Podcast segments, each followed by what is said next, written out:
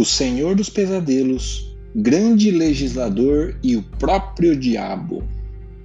São algumas definições do que é o Jurupari. A sua origem o traz como uma entidade vinda para trazer novas regras aos povos indígenas. Filho de uma virgem com o sol, acabou por desaparecer após o parto.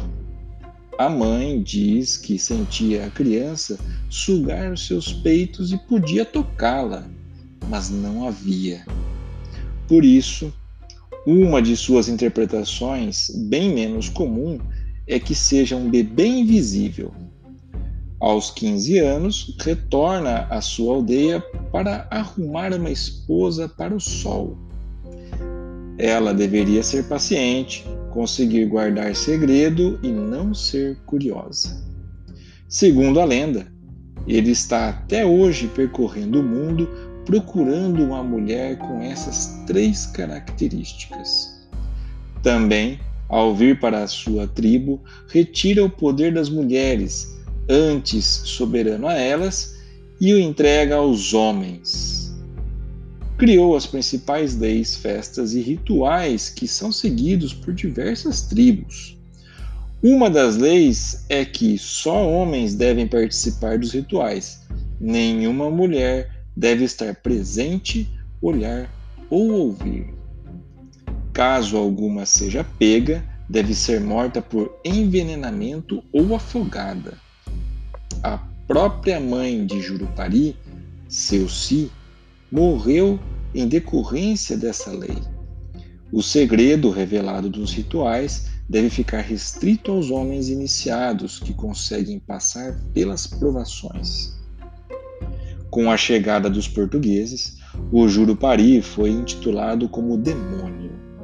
A catequese assimilava formas conhecidas dos índios às da nova religião imposta.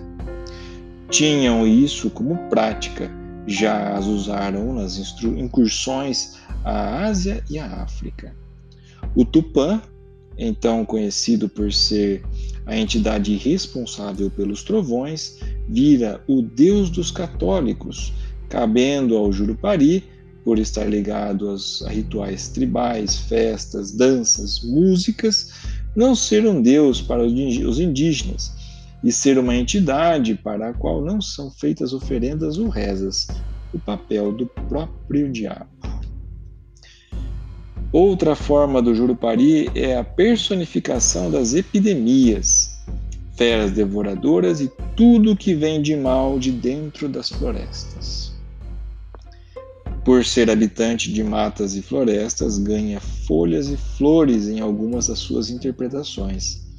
Os pesadelos que assolam as pessoas que não conseguem se livrar ou gritar pela angústia das imagens aflitivas que lhes passam nos sonhos são de responsabilidade dele também. Os vários significados de seu nome, como tirou-me a palavra da boca, mão sobre a boca e ser que vem à nossa rede, estão diretamente ligados a essa forma dele, a de Senhor dos pesadelos. Você está ouvindo a primeira temporada de Lendas Brasileiras, uma adaptação de da obra Chiaro Escuro Studios Yearbook de 2018, com os principais personagens do folclore brasileiro. A arte da capa desse episódio é de Márcio 1, com lápis, arte final e cores.